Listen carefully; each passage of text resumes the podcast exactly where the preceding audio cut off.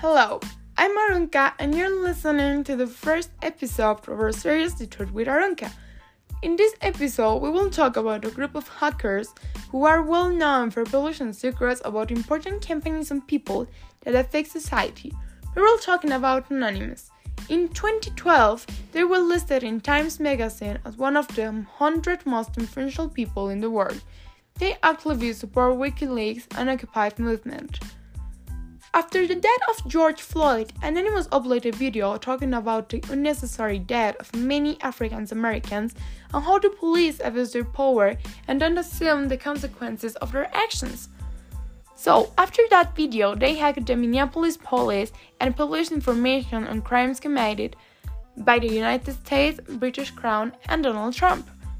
In the anonymous Twitter account, Many tweets were published that contained information where Donald Trump and Jeffrey Epstein are involved in participating in a network of child traffic and abuse between 10 and 13 years.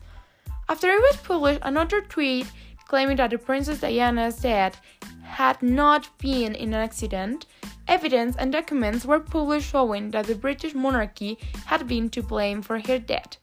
However, soon after anonymous posts were delayed from their accounts, but it was too late to hide those secrets because they had been published by different Twitter and Facebook users.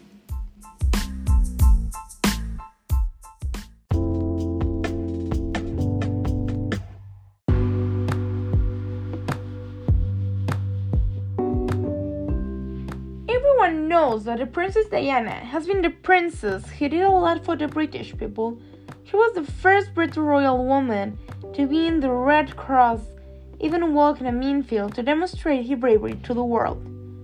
Anonymous leaked information that Lady Di was killed by the British monarchy because she was recorded testimonies of a victim of abuse by the royal family.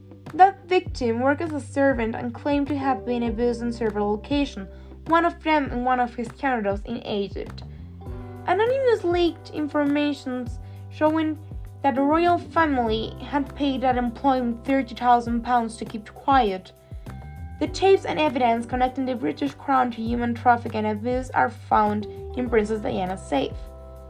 In 1991, Andrew Morton published a book on the true marriage story of Princess Diana and her husband Prince Charles. Princess Diana helped Andrew Morton write the book in addition to singing about the tapes with testimonies. However, she asked him not to publish them unless something bad happened, but by their death, they had already disappeared. By December 1992, he had already announced his divorce and later made a billionaire Dodi. In August 1997, he first informed the world to the terrible accident that ended with Diana's life. The first day that the accident happens because the paparazzi were following them and the driver has also under the influence of alcohol. After the accident, the Lady D was taken to the hospital, where she died. There are many books where different theories of the death of Princess Diana are found. One of them is the book called Diana Case Solved. This book helps Dodi's father, Mohammed, to demand to reopen the case. In June 2017, the YourNewsWire website published the implosive claim that the former MI5 agent named John Hopkins had confessed to assassinating Diana in 1997. He said Princess Diana is the unique among his victims, as she isn't the only female he ever assassinated, as well as the only royal. She is also the only victim that the royal family themselves ordered to be taken out. There was no truth to this story, which originated with YourNewsWire, a fake news site. Since the date of her death, they have many theories about what happened to Princess Diana and if her death has an accident.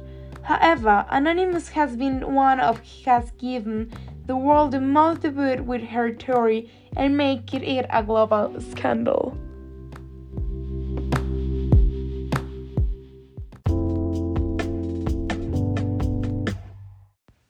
That was all for today's episode. Thank you for listening and see you in the next time.